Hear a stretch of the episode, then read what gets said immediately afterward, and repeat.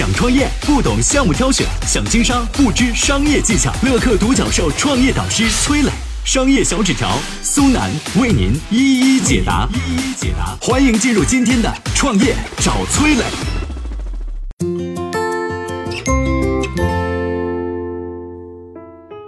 他曾是高考文科状元、北大才子，却在三十四岁做起了杀猪剁肉的买卖。当年那个北大毕业卖猪肉的高材生，现在到底怎么样了呢？有请崔磊，有请崔磊。不知道你还记不记得啊？二零零三年那个火遍全国的北大毕业生陆步轩，在他三十四岁的时候，被迫操起了杀猪刀，开始了杀猪剁肉的买卖。央视记者柴静曾对他有个专访，问他希望自己以后能做什么。陆步轩说啊，现在不敢说，命运基本上不掌握在我手里，听起来很无奈。但是现在他卖猪肉已经二十年了，去年销售额十八个亿，早已经不是当年那个被嘲笑的北大屠夫了。那这些年他都经历了什么呢？为什么北大毕业生卖猪肉能年赚十八亿呢？下面我来讲讲北大屠夫陆步轩的创业故事。一九六五年，陆步轩出生在陕西省西安市的一个农村家庭。八五年，他考入北大中文系，原本以为呢自己能跳出农门，实现人生逆袭，没想到毕业后分配工作又把他打回原形。一九八九年毕业后的陆步轩被分配到县里的柴油机厂工作，由于地方小、工资低、人际关系还复杂，他的事业发展并不顺利。三年之后，陆步轩被迫下海，既然在单位得不到尊重，那就应该出去闯荡闯荡。他先后创业过很多次，搞过装修，挖过金矿，还养过牛羊，最后都没成，反而是欠了一屁股债。一九九九年，陆步轩走投无路，想着做点投入小、回本快的生意，哎，卖猪肉就是一个不错的选择。没想到同村的人看到之后，把他当成了反面教材。村民教育孩子好好学习，孩子张口就是学习有什么用啊？北大毕业都卖猪肉了。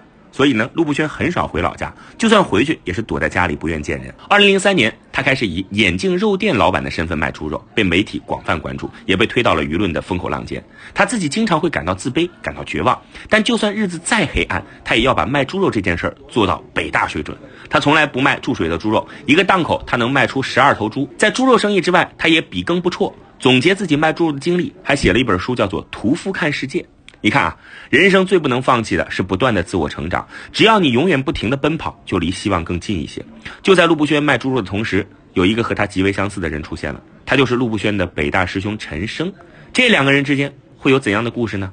下面我们有请商业小纸条。我曾经呢跟很多创业者沟通过，发现创业者最大的痛点就是缺少资源、缺少链接。于是呢，我们创立了创业者社群“乐客独角兽”，现在啊已经有三万多人了。有人在这找到了创业机会，找到了客户、渠道商、投资人。下拉手机屏幕，在节目简介里边有我的个人微信号，我在社群等你。有请商业小纸条，请商业小纸条。说到北大卖猪肉的。可不只是陆步轩，还有个人叫陈升啊，不是唱歌那陈升啊。一九八四年呢，这个叫陈升的人从北大毕业，被分配到了广州市委办公厅啊工作。这个工作是个铁饭碗，但是不到几年时间呢，不安现状的他就在家人的反对之下啊辞职下海了。摆地摊儿啊，种菜啊，干房地产的，卖酒水饮料啊，走南闯北啊，做过很多小生意。真正让陈升跟猪肉联系在一起的呢，是媒体曝光陆步轩之后。当时所有人都在批评啊，这个北大屠夫陆步轩，只有北大的许校长说了句话：说我北大的学生既可以当国家主席，也可以卖猪肉。这句话深深印在了陈升的脑子里，所以他决定找陆步轩商量商量，能不能合伙卖猪肉，把猪肉的生意做出北大水平。那具体怎么干呢？首先啊，这两人见上面之后，陈升和陆步轩打出了自己的猪肉品牌，叫啥呢？叫一号土猪，定位成符合高端市场的品牌猪肉。他们自己养猪，自己卖猪，自己卖的猪呢，除了品种说是土猪啊，猪场还拒绝采用现代常用的定位栏，取而代之的是半开放式的大空间啊，让猪可以在里面自由活动啊。我相信后来丁磊养猪呢，也多少受到了他们俩的一些启发哈。这个当时他们的猪场里面还有设有音响，专门给猪听音乐啊，听什么呢？可能是听猪八戒娶媳妇儿吧啊，让这些 让他们有点梦想是吧？